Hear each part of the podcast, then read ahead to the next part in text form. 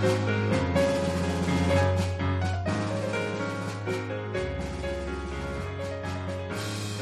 の番組はちょっと偏った知識を持つボードゲームショップの店員がボードゲームと好きなことについて語るややマニアックな番組です。というわけで、久しぶりです。今回は3人で喋るということで、えー、私、カブラギ P と、ルーシーと、すぐるでしたなんで終わっちゃうんだよ。たってなんだよ。あ、大丈夫、俺、ちゃんと突っ込めてる。カブラギピ突っ込むの得意だからね。うん、ちょっとよくわからないです。まあそんなわけですけど、あれほぼ必ず、関東のゲムマがあるときは、撮っている、えー、ゲムマのカタログ会というやつですよね。そうですね。そうですね。大阪ちょっとやってないですけど、そもそも大阪はお二人行ってないですよね。言ってないです。言ってないです。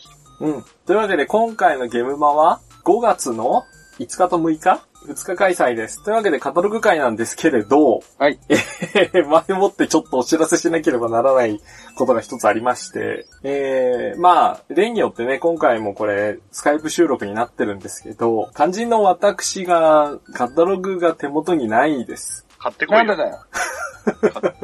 いや、あの、お客さんで行く人は、まあ買いますわ。出店者の人ってさ、買わなくても来るわけですよ。出店者用みたいなのが。というわけで、今回は、まあ、ルーシーさん、すぐるくんのお二人が気になっているブースなどの情報を、えー私が補足するというような形にしようかなと思います。はい。そもそも今回カタログ、事前販売1種類しかないっていう、またこう、新しい改革がなされてるんですけど、どうでした？まあ、どうでしたってなんだろうって話なんですけど。え？運営の、もうあの、試行錯誤してますよっていう感じが手に取るようにわかるカタログでした。うーん、難しいよね。今回確かにね、お店で販売してても、一種類しかないっていうことに、買う人みんなが正直混乱してたよね。いや、一応さ、一番わかりやすい形じゃん。前はさ、あの、カタログ、えーついてるやつと、えーカタログない会場マップのみってやつと、なんかさらに1日目2日目みたいな状態だったじゃないですか。そうですね。でそうするとさすがに大混乱すると。まあ、現に買い間違いとかもやっぱりあったみたいなのよ。1日目と2日目間違えちったみたいな。ああ。なんか確か、えっ、と、去年って、1日と1日目2日目みたいなのがなんかこんごっちゃになっちゃって、1という数字で買ってみたら、これは違うのではみたいな混乱もあったらしく。全部買えばいいんだよ。っていうのもあって今回は1種類だけと。で、しかも、あの、カタログ自体には入場の効果はないよね。そうですね。えっ、と、カタログを買うと、そこに引換券がついてるから、それで交換できるけど、1日分しかないから、もう1日分欲しい人は、会場で1000円でパス買ってねっていうシステムです。まあ、わかりにくいよね。ということで、今回カタログを買っていないカブラギピーは、ウェブサイトだけが情報源だと思うんですけど、そうですね。そこのとこどうなんですか？辛いっす。いや、だからもうね、ホームページ行って、ニュースのページ開いて、ジャンルで絞るっていうのあるから、それでもう全部展開するっていうのを押して、ずらーっともうスクロールできるようなページを開くんですけど、もう4月末ぐらいの時点で、なんかもう何十回ページ切り替えてもこう情報が終わらないっていうね。まあ全体の印象としてはねってところですけど。とりあえずルーシーさんお願いします。はい。じゃあ、私が一番最初に紹介させていただくブースはこちら。ページ43ページ。特設ブース8。日本蒸気博覧会。ほう。カタログの方にはですね、蒸気タイムスという新聞記事が載っておりまして、日本蒸気博覧会 in ゲームマーケット開催決定、スチームパンクの奴らがゲームマーケットにやってくるという風な記事が載っているんですけれども、ええ。レトロな新聞っぽく作ってありますね。っていうか、検索引っかかんねえなと思ったら蒸気の木が普通の蒸気の木じゃないじゃないですか。奇妙の木になっております。ええ。で、しかもですね、多分これ、ボードゲームがそもそも売ってるかどうかが若干怪しいんですけれども、うん。なんか、ちょっと雰囲気が、スチームパンク的作品が見れる、買える、かっこいいだけじゃなく第一線で活躍中の技術クオリティに触れ合えるって書いてあるんですけど、うん。なんか、ゲームマーケットっていうよりも、デザフェスみたいな雰囲気なんですけど、そうだね。これは、どうだろうね。スチームパンク的作品っていうのが 広くてですね。まあ確かに気にはなるよね。雰囲気好きとしてはね。でまあね、スチームパンク大好き人間としては非常に気になるんですが、まあそれプラスアルファすごい、まあ言ってしまえば場違い感というか、場違いって言っちゃったよ、おい。ボードゲーム売ってるのかなっていうのが気になって、ちょっと、あの、紹介しちゃった。でも、せっかく来て、ゲームなんもないですっていうのはないと思うんだけどね。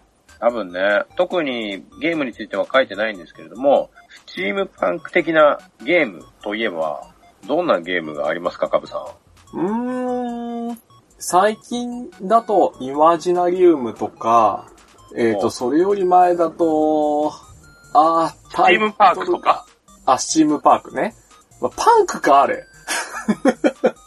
うんパンクの基準。スチームだけど、パンクではないかもしれない。まあ、そんなにいっぱいはないけど、ちょこちょこあるよね。お TRPG で結構ある印象が。ああ、うんうん。TRPG だと結構好まれる、題材としてはそうだね。うん、うん、うん。なんじゃないかね。だから、あの、決して、えージャンルそのものがボードゲームと相性悪いわけではない。まあ、あとは一体どんなものがそこで手に入るのかっていうところですよね。って感じでございます。ゲームの紹介は特になく。ただのブース紹介でした。あの、一応ね、ツイッターもお持ちですから、この日本蒸気博覧会って。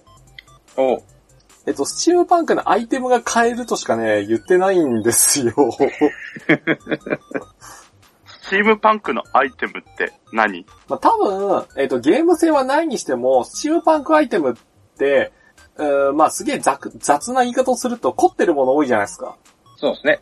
なので、ボードゲームとかのコンポーネントとか、あとミニチュアとか、そういった造形物、いわゆる本当にデザフェス、ワンフェス好きな人とかは、見てて楽しいものは絶対あるんじゃないですかねっていう感じのフォローです。はい。多分ね、ゲームがあったら告知してるはずなんだよね。多分。まあゲームマーケットだからね。うん。まあ、あと、スチームパンクと切っても切れないものとして、歯車ギアっていうアイテムがあるんで、はい。その辺を絡めたアイテムとかは売りそうかなっていう、まあ、アイテムですわ。はい。ダイスとかトークンとかあるといいですね。あー、スチームパンクダイスみたいなね。なんか真鍮とかで作って、赤の錆止め塗ってある感じの。ちなみにこちらのブースなんですけれども、どうやら2日目だけの展示みたいになってるので、まあそこは注意って感じですかね。日曜オンリはい。ー。へー。って感じでございます。はい。じゃあ入れ替わって次は、すぐるくん。はい。えっ、と、ページ69。はい。A の34、グループ SNE、小細工さんです。お、最初、大御所来ましたね。そうですね。まあ、そんな中で自分が気になってるのは、まあ、シャドウレイダーズ。来ましたね。これ確かシャドウハンターズのリメイクですよね。そうです。リメイクですね。まあ、復活ですね。長いこと復活できなかった、えー人気ボードゲームですね。これしかも、あの、キャラクターデザインが、あの、ま、あの、あのマシン栄一郎先生ですよね。そうですね。ちなみにこれなんですけど、そのリメイク元の、えーシャドウハンターズって、すぐるくんはやったことあるんですか？あ、自分は、あのやったことはないです。ほう。ということはどちらかというと、話題性というか、まあ、アート？アートもそうですけど、最近ちょっと人狼をやる機会が増えまして、な、なんですって？で、はい。まああの、そのつてでちょっと、リメイクするってよっていう話から、まあ、やるだろうなっていうのがありまして、そうですね。このゲーム僕はちょうど、その本当に人狼とボードゲームの、まあ悪魔合体？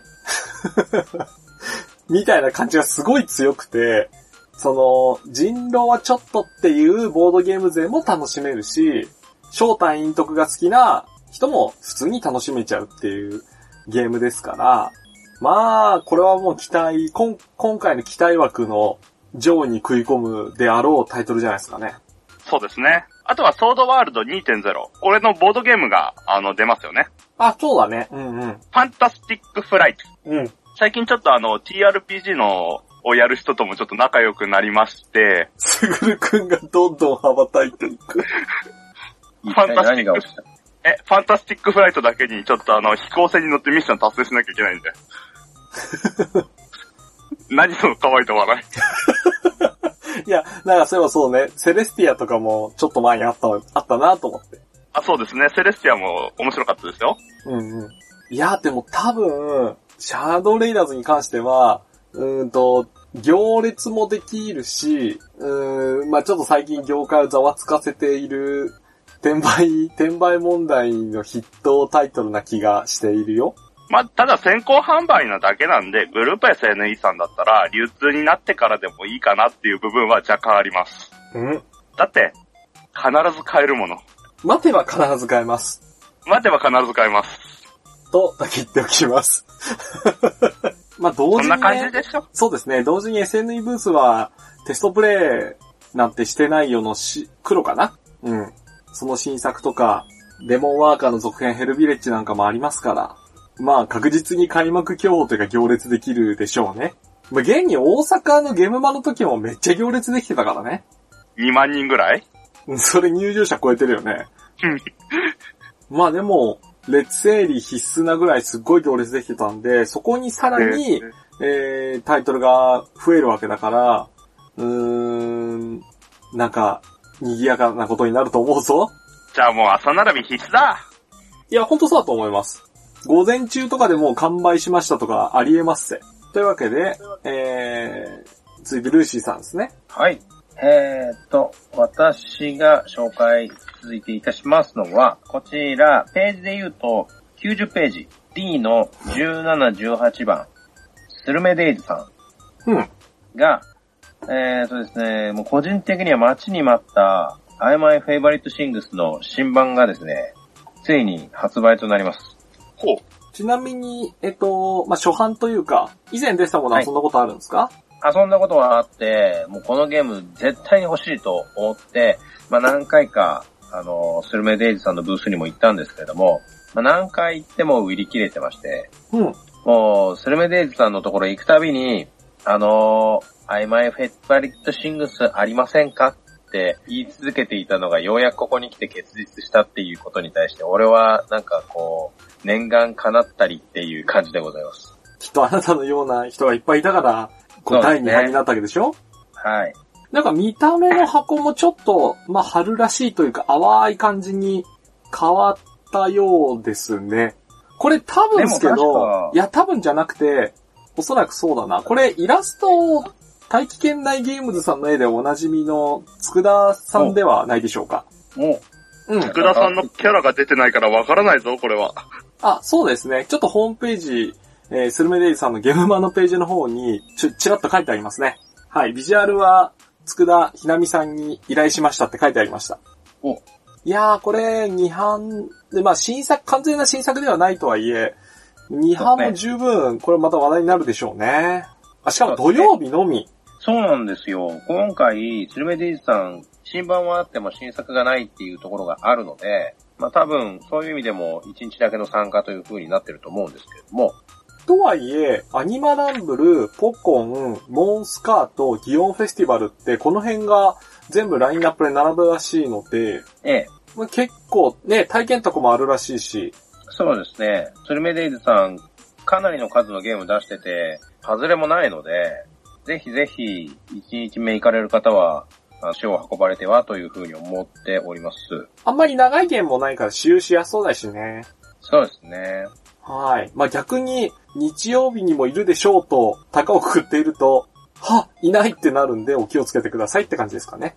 ですね。この D ブースに関しては、うん。もう皆さん1日目だけの参加になっているので、他のところ見てみても、えー、カボヘルさんとか、あとは、あの、以前ちょっと、この番組でも、探偵たちの長い夜っていう、私が探偵物大好きだからっていうので注目していた、あの、マホロバさんっていうはい。ブースさんのゲームであるとか、あの、まあ、あとこは、うん隣のページになるんですけど、アルハラシステムズさんなんかも、うん。まあ、ここにえー位置しているので、まあ、1日目だけの参加とはいえ、かなり濃厚な方々がここ集中してるんじゃないのかなっていう風に感じております。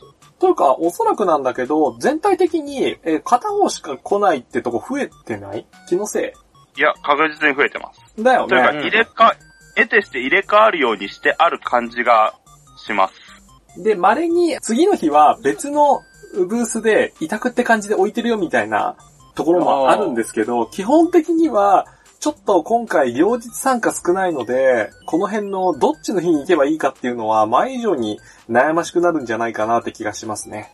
両方行けばいいんだよ。まあ、そうっすね。じゃあ、続いて、すぐくんですね。はい。何ページでしょう？すぐるの次のあの、気になる点は、93ページうん。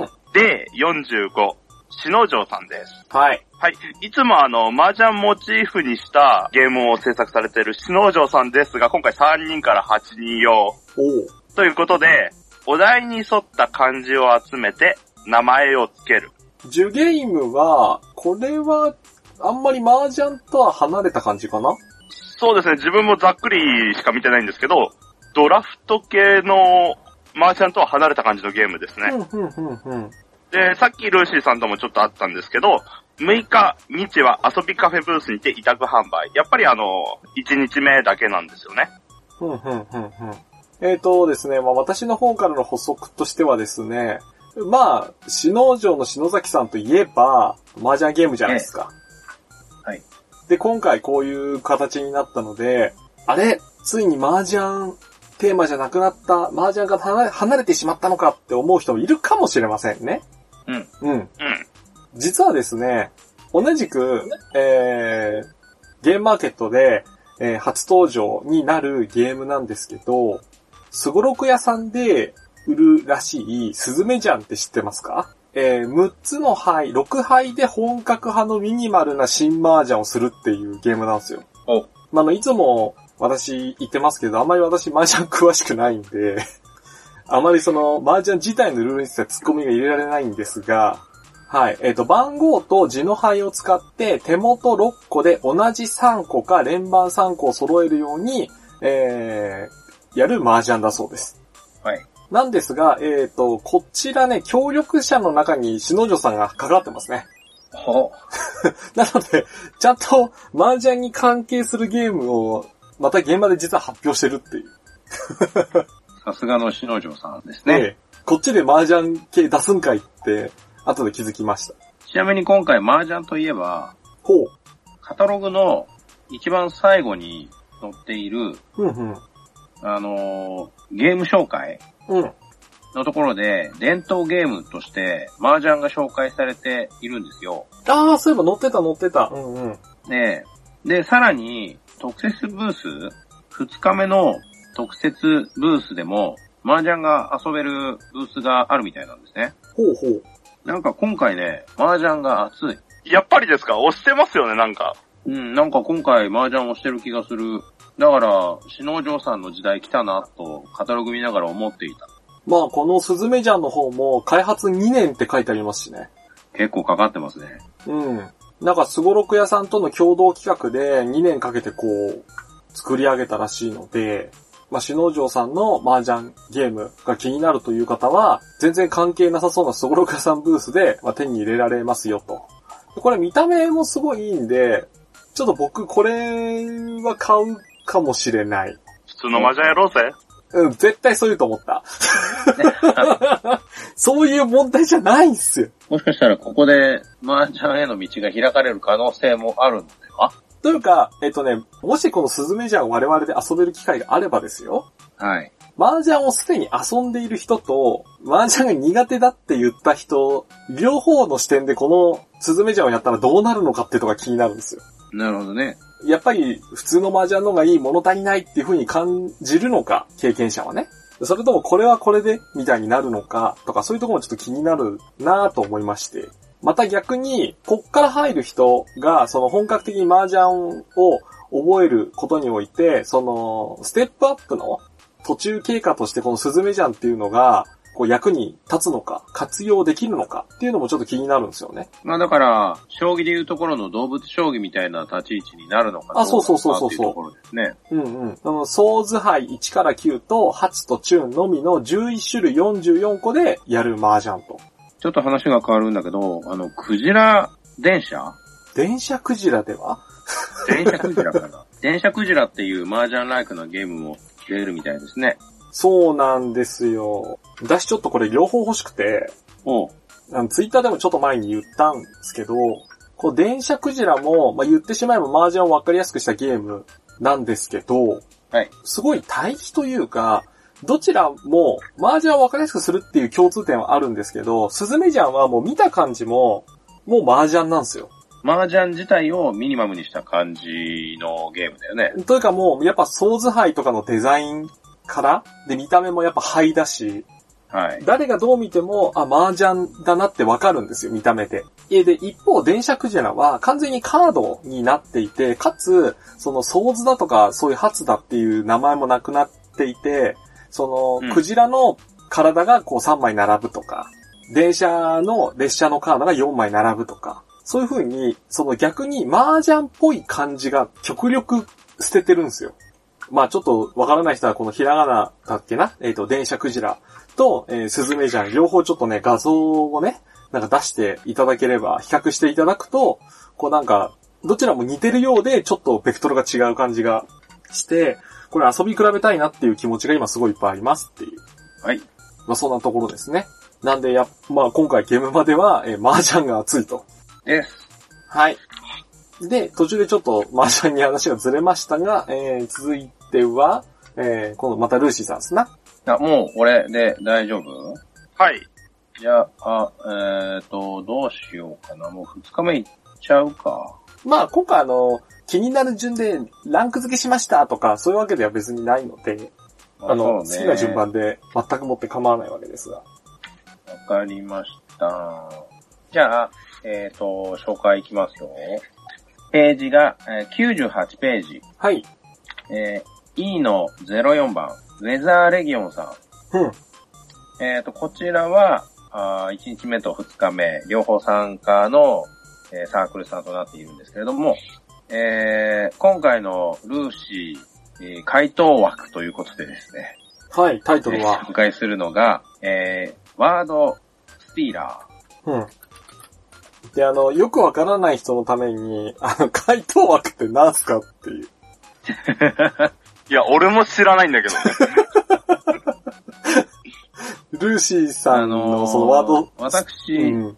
私、ルーシーですね、えー探偵と回答が大好きでございまして、はい。えー過去にも、過去にも、まあ、犯人は踊るであるとか、スノーマンションであるとか、まあ、その他もろもろ回答系のゲームを紹介してきているんですけれども、はい。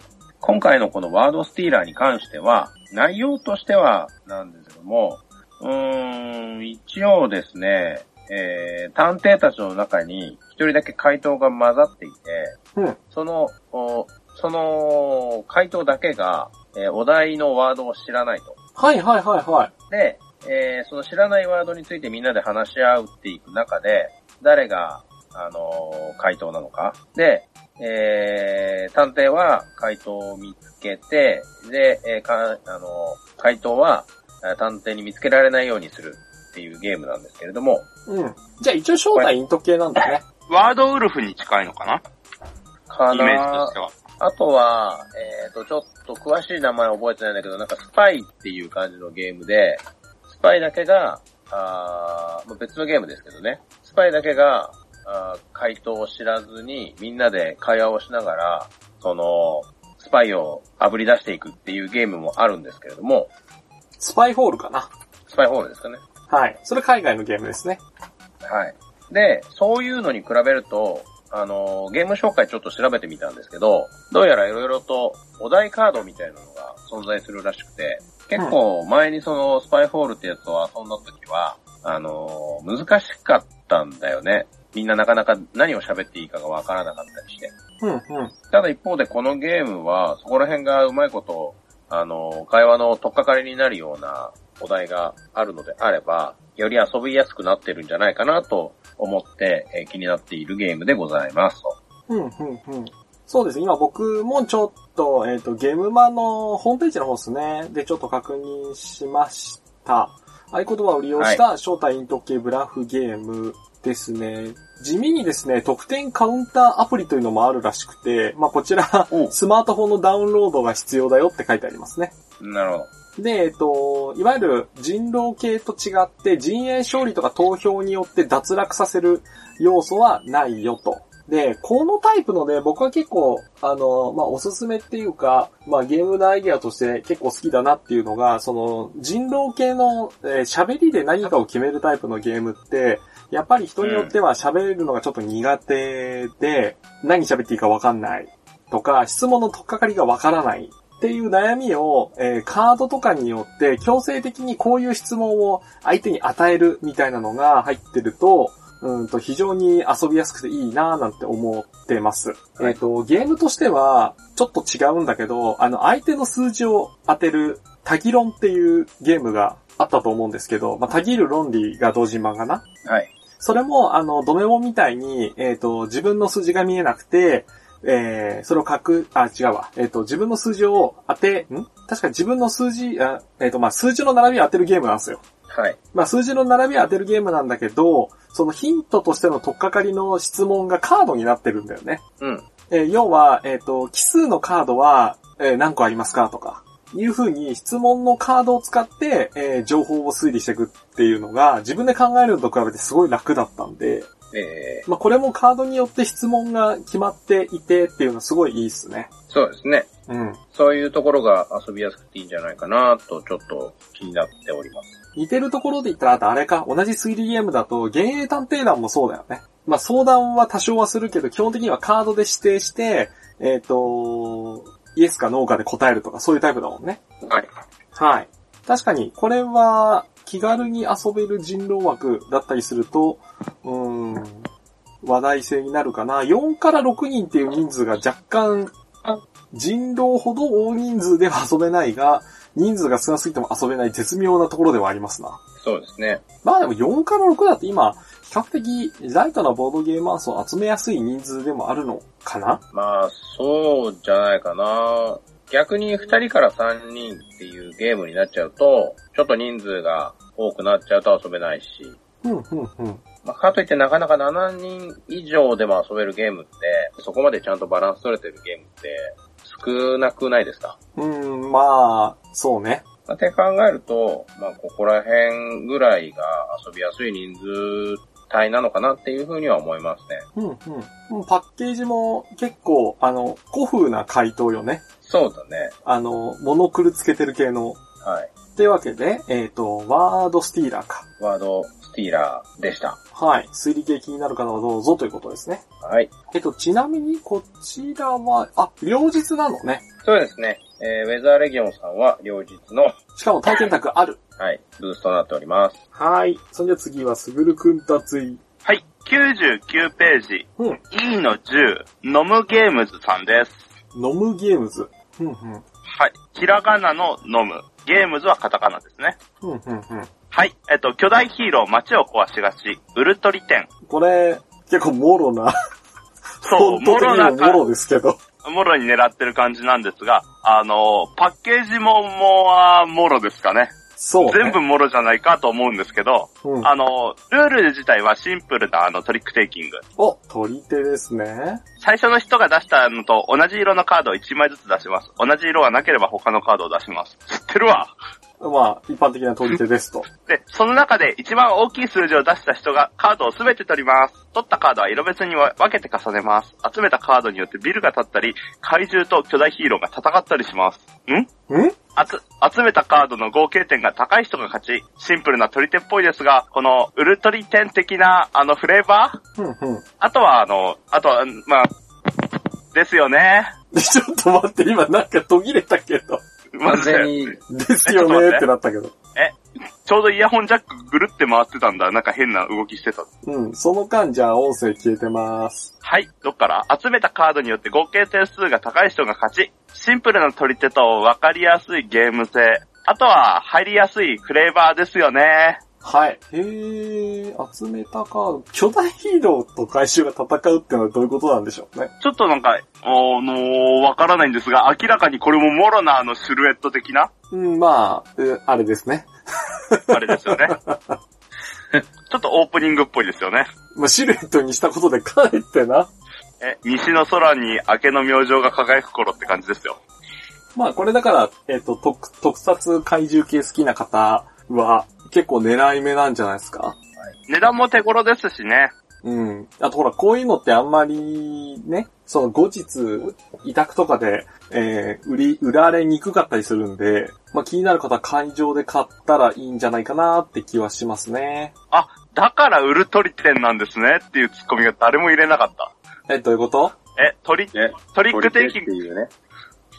あ、いやもう、え、タイトルから取り手なんだろうなっても思ってしまったから、特に当たり前のように受け入れてしまって突っ込み入れませんでした。もう毒されておる。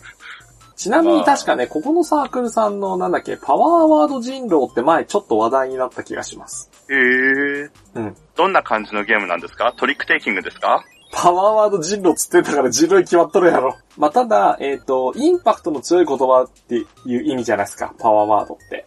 そのパワーワードを言う人、人というかまあ人狼がいたり、それを隠そうとする狂人がいたりっていう、一応喋りで正体に得するんだけど、その誰かを脱落させるとかではないよっていう、まあちょっと変わった、あのー人狼ですね。うん。まあ会話の中で決められたパワーワードを入れなきゃいけないんですよ。おう。ほう。だ例えば誰が人狼かを探そうって言ってる時に、えーいわゆるパワーワードだと今、何ですかね。なんか今パワーワード浮かんだ人、え雑。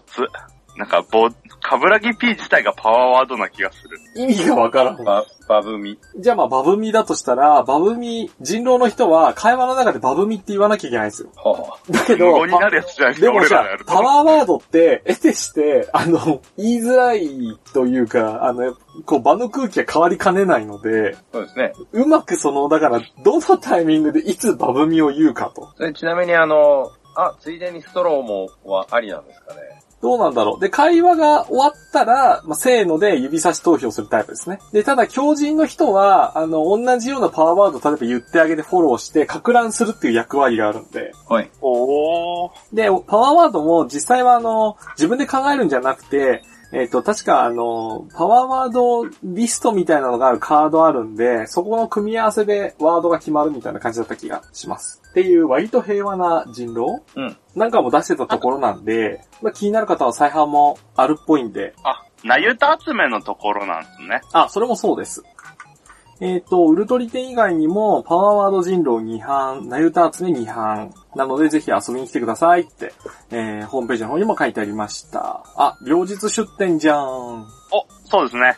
あ、ノムゲームズさんなんですけど、188ページ E の10で2日目の方が内容わかりやすいサークルカットでした。あ、サークルカットが違うんだ。はい。へーサークルカットが初日と2日目変えてるところと変えてないところがあるんで、うん。見比べてみるのもいいかもしれませんね。お、カタログならではの楽しみ。カラメルカラムさんとかがっつり変えてるし、中村誠さんなんかもう内容自体が全く違うし、あーまあ、サークルさんによってはもしかしたら売るもの変えるっていうね。ところもあるのかもしれないですね。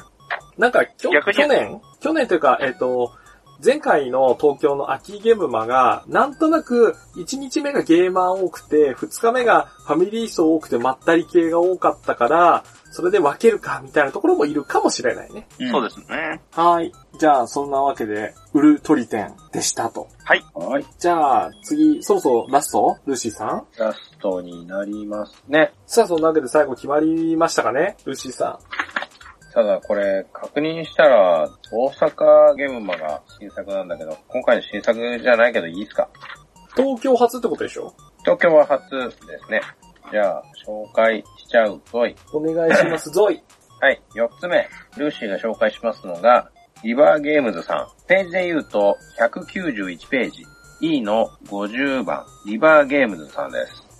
えっ、と、ここは、あの、ダウトレイジとかでも結構有名なサークルさんですけれども、ゲームマ2018大阪で、えー販布された魔法陣のルールカッコ仮っていうゲームがありまして、うん。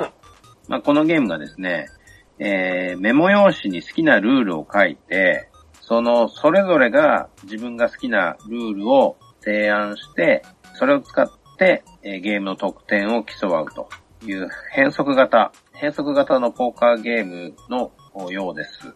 であまりにも変装型ですな。はい。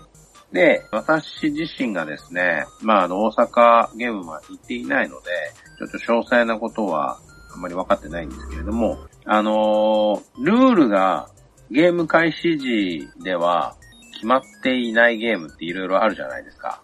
うん。はい。えー、例えば、テストプレイなんてしてないよ。とか、あとはルールの達人とか、フラックスとかもそうっすかね。そうですね。フラックスなんかもゲーム中にルールというか勝利条件がコロコロと変わっていくようなゲームになっていますけれども、まあ結構ああいうゲーム好きなので、他のゲームに関しては、まあゲームの勝利条件がすでに決まっているもののうちからそれぞれ選ばれていくっていうゲームになっていますけれども、まあこのゲームに関しては、え自分で完全にルールを、ルールというか勝利条件というか、点数条件をまあ、決めることができるっていうのは、まあ、面白いんじゃないのかなと思って紹介させていただきました。うんうん。確かに変則中の変則ですよね。自分で考えるっていう。うん。逆に、あの、さっき言ってたような、ワードスティールなんかについては、あまりにも自由が利きすぎるお題に対して、えー一定のお題を提示してくれることで、ゲームの進行が楽になるっていうような、あールールになってるじゃないですか。うん。で、逆にこのゲームに関しては、自由度が非常に高いっていうところが、あー売りのというか、肝になっているゲームっていうところで、まあ、ちょっと、お対比できて面白いんじゃないかなと思っております。うんうん。なかなかさじ加減は難しそうだけどね。まあ結構難しいだろうね。ゲームとしてもしかしたらメンツによっては成り立たないのかもしれないけれども。ちなみに余談ですが、えっ、と、確か持って、あ、持ってる持ってる。一応私の持っている、えー国産のゲームで、えっ、と、YBY ゲームズさんっていうところが昔出したメイクルールっていうカードゲームがありまして、ほう。えーそれも、えー自分たちでルールを考えて、えーそれを多数決で承認か却下して、えー対決するっていうゲームがありました。え結構ね、あの、買った時衝撃でね、箱を最初に開けるとね、ルールはないって書いてある。ー、なるほど。まあ、ただこのタイプのゲームは本当に人により、けりというか、あの、マンパワーの依存度が結構怖いんで、そこをうん。ちょっと詳細なルールでどこまでコントロールできるのか気になるところではありますな。うん。そうですね。で、一応大阪現場かな？って出たみたいですけど、まあ関東には一応初上陸に近いと思うので、まあ気になる方は、はい。これカッコ借りって、俺カッコ借りじゃなくて正式タイトルにカッコ借りって入ったんだね。そうですね。だから、そのゲーム自体が、ルールが、まあ仮の状態というか、うんうん。そういう意味も込められているんでしょうけど。はい。じゃあ続いて、ラストになるかな。すぐるくんの気になるところはどこでしょすぐるの最後は、うすぐるの最後はっていいな。あ、208ページ、はい。H26、はい。つれづれぐしゃさんです。はい。はい。ぐしゃそれ言いたいだけだよね。ーうん。うん。ちょっと言ってみたかった。あれ言いたくなるよね。言いたくなる。でもあそこには入っちゃいけない気がする。協力型ソリティアボードゲームです。はい。おはい。はい。これ新作じゃないですよね。確か。ち新作じゃないですね。去年の秋ですね。ょっと自分その時、あの、手に入らなくて。はいはい。で、ソロプレイこれできるんですけど、うん。あの、ちょっと手に入らなかったので、うん。まあ今回機会がありまして、あったら欲しいなと思いまして、今回紹介させていただきました。はい。ちなみにこのゲームなんか株さんも関わってんじゃなかったっけ？ドキ。いいや、関わってるってほどのことではないです。テストプレイに協力ししてくれたスペシャルサンクスみたいな。はっきり言えよ。いや、今のが全てな気がする。スペシャルサンクスに名前入ってますねっていうだけでございます。まずちなみに、普通に委託販売もしてるよ。あはい。はい。はい、そのところですかね。サークルさんはそんなところですかね。いやー、うん、そうね。ちょっとね、ちょっとね、今この収録の時点でね、まとめようと思ってて、調べたらね、はいまとまりきれないぐらい、やっぱサークル数の多さは気になったね。で、ほら、もう、新規サークル新、あの、初参加か。初参加サークルさんのもう、もうもはやさ、一発目で、え、ベテランなの？みたいなもう見た目はしてたりするじゃない初出店ですって言って、え、これでみたいな。そう。やっぱさ、初出店といえば、なんかこう、手探り感とか、チャック袋みたいな時代がもう終わってしまったわけですよ。なんかポプルス箱ですらないですよね。あ、そうだね。っていうような状況で、その初出店のチェックもしつつ、やっぱり去年はいなかったけど、2年ぶりとかに帰ってきたぜみたいなサークルさんもいるわけですよ。なんか去年お休みしたけど復活しましたみたいな。で、相変わらず新作を出し続けるところもあるし、はい。はい。で、企業からも続々とやっぱり参加されてるじゃないですか。ね。すごい勢いで新作チェックが終わらないんですよ。新作チェックしてる間に新作が来るんですもん。まあ、ほんとそうよ。で、かつ未だにね、こう何の情報も上げないところもありますし、まあそういう意味だと、ちょっとね、あの、安牌に行っちゃっている自分がいる。確かに、新しいところを新規開拓する余裕がない自分がいる。そうね、ちょっと、だから我々の最近のチョイスももしやお気に入っているのではっていう。まあ、3年経っていろいろありましたねっていうところでひとまず、やばいなちょっと、ああの、俺らフレッシュさがないよ。もう遅いだろう。だからそこでしょ。フレッシュさがないっていう。ちょっとね、なーなーになりすぎなんじゃないですか。我らの付き合いももうそろそろ10年ですよ。ほんとね、これに関しては多分これ喋りながらフェードアウトしていくと思うけど、はい や、ほんとね、このフレッシュさとかいろいろありますよ。もう私もボードゲーム遊べなさすぎて、こうもはやなんかあの、老害のようなことしか言えない感じとかも気にしてるんですから、やべえ。なんか久々にボードゲームについて語った気がするんだもんね。やばいな俺らちょっとあの、新しい風をなんいかや、そんな中では、すぐるくんが一番風を追いかけられてるよ。うん、あ、こないだ俺40度の熱出て風邪ひいたからな。だからなん風だよ。ね。エンディング結局何？えこの番組はなんとかで、あの、あれだ。シーサーブログなんとかで、ハッシュタグなんとかってやつだ。まあこれ前編だからいいんじゃないですか。じゃあ、後編へ続くか、続くといいなか。ぶらぎぴ一人喋りに続く。まあ気になる作品多いので、ちょっとやってみたいと思います。ということで楽しみにしてる。